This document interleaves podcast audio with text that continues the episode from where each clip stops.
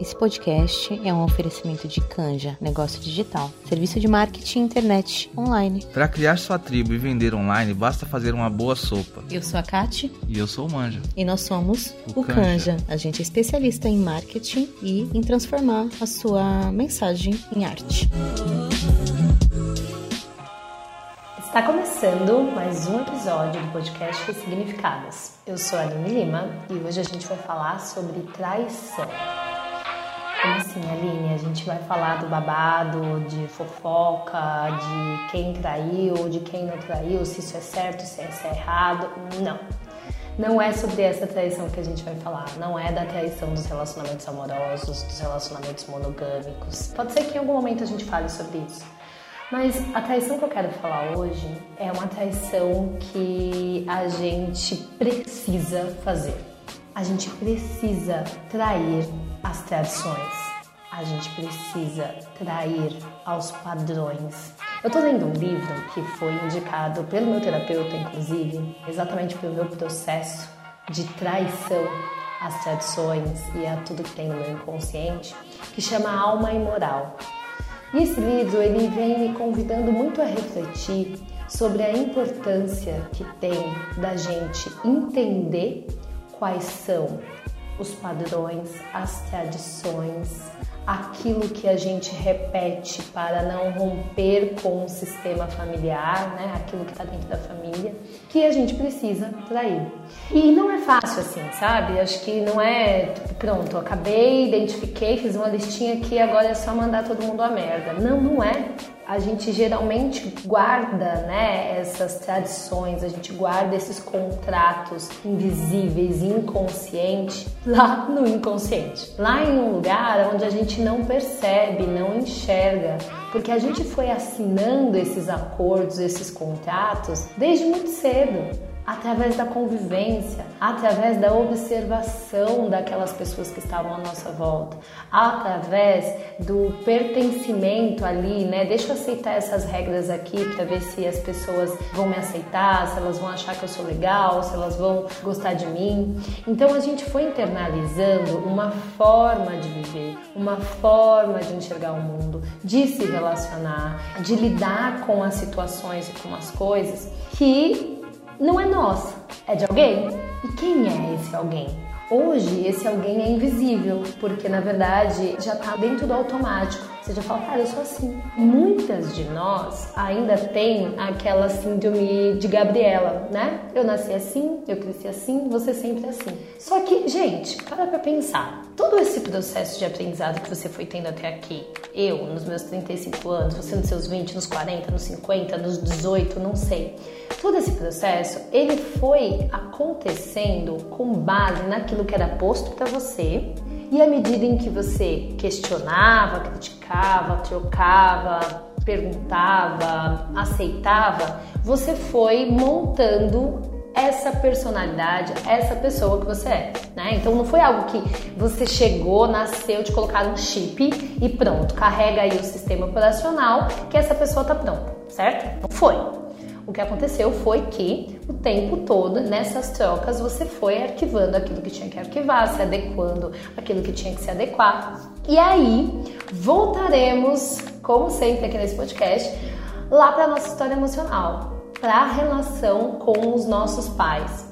E aí é, é importante olhar e falar assim: pera, eu tô ali criança, crescendo, aprendendo com esses dois. Mas agora eu sou um adulto, né? Tô aqui, sou mulher, tenho aí idade já para ter a minha independência emocional, né? Muitas vezes a gente, principalmente no momento que a gente está vivendo, tem gente que vive com o pai, depende financeiramente deles tal, mas eu tô falando aqui de uma independência emocional, de uma autonomia emocional. Nós já temos idade para isso. Nós não somos mais aquela criança que se os nossos pais não abraçar a gente quando a gente chorar, a gente vai morrer de fome ou vai ficar lá abandonado em algum lugar, né? Então, não somos mais essas crianças, já temos condições para. Não significa que a gente já tem essa autonomia, mas é disso que a gente está falando aqui agora. E aí, eu olho, e o convite que eu quero fazer para vocês é: olha para os seus pais. Pensa aí, enquanto você me escuta, tenta imaginar. São os comportamentos deles que te incomoda? Algo que você percebe que eles fazem desde que você os conhece, que foi quando você nasceu, e que à medida em que você olha para isso, você percebe que isso limita a vida deles, que isso te irrita, tá? Porque tá, tá liberado ficar irritado com o pai e mãe, viu, gente? Sem essa daí. Que isso faz com que você se sinta mal na relação com eles. Pensa aí. Fecha seus olhos enquanto você me escuta.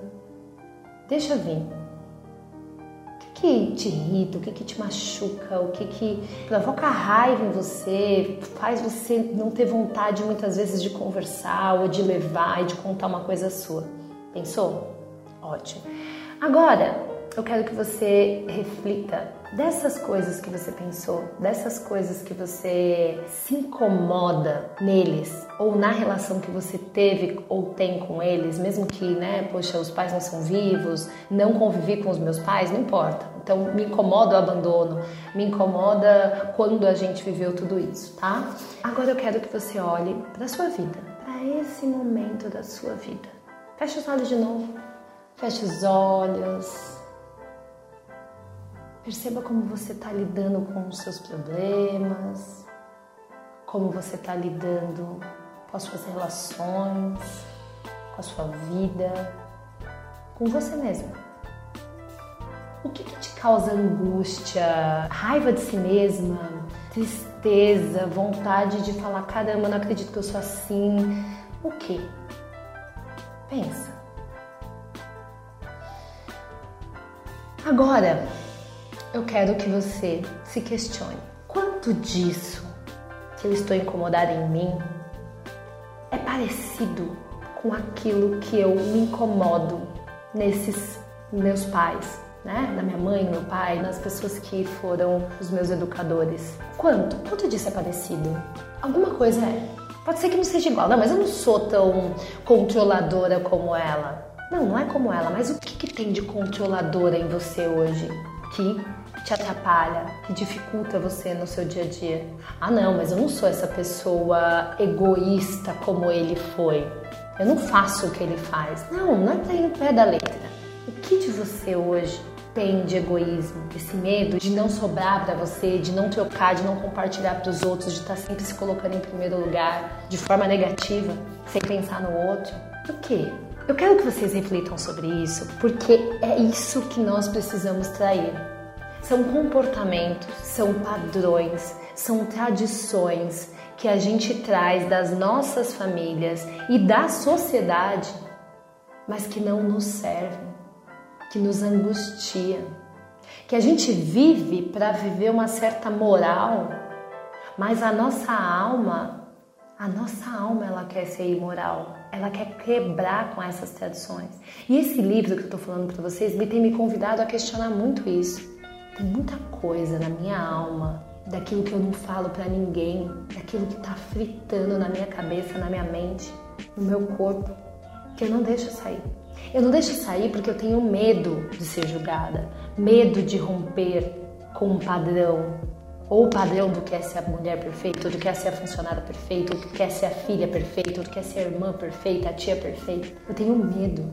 E ao ter medo, eu mantenho esse padrão, eu não traio. Sabe aquela fidelidade quando você já não tá mais feliz? Sabe aquele relacionamento que tá uma bosta, que você tá no relacionamento há muito tempo? Você tá interessado em viver sua liberdade, em viver com outras pessoas e curtir sua vida, mas você não vai, não termina fica o tempo todo imaginando e pensando e não trai também, não, eu combinei aqui que eu tô aqui nessa relação, eu vou ficar até o fim, eu vou fazer dar certo. Sabe? Já escutou isso? Já viu pessoas vivendo assim? Elas estão tristes, apagadas, sem brilho, sem disposição, empurrando a vida, levando a vida. Porque elas não vão trair, elas são fiéis. Fiel a quê? A infelicidade? A um contrato, um acordo que você tinha feito antes e que agora não te faz mais bem? Por que não quebrar esse contrato? Por que não trair aquela pessoa que fez aquele contrato naquele momento, você mesma? Por que não falar, pera, não é mais para mim? A do passado tomou essa decisão, mas eu não quero mais essa decisão. Eu rompo com isso. porque eu preciso viver mais. E o convite hoje é que você rompa com tudo aquilo que você tem feito por tradição, pela moralidade das regras ali da família, do que é social, por aquilo que está posto. O convite hoje é que você escute a voz da sua alma, que é imoral. E tá tudo bem se você não se escutar. Se você não se der a oportunidade de se olhar, de se escutar e entender o que você está precisando nesse momento, você não vai conseguir trair essas tradições, esses acordos inconscientes, esses contratos. E você vai viver a sua vida sem brilho, se arrastando, sem vontade, sem determinação, seguindo aquilo que o outro disse que era bom para você. E vou te lembrar, você não é mais aquela criança que precisa que alguém te diga o que é bom ou o que não é para você. Você já é uma mulher, você já é adulta, já tá na hora de você saber. Esse é o meu recado de hoje e nos vemos na semana que vem.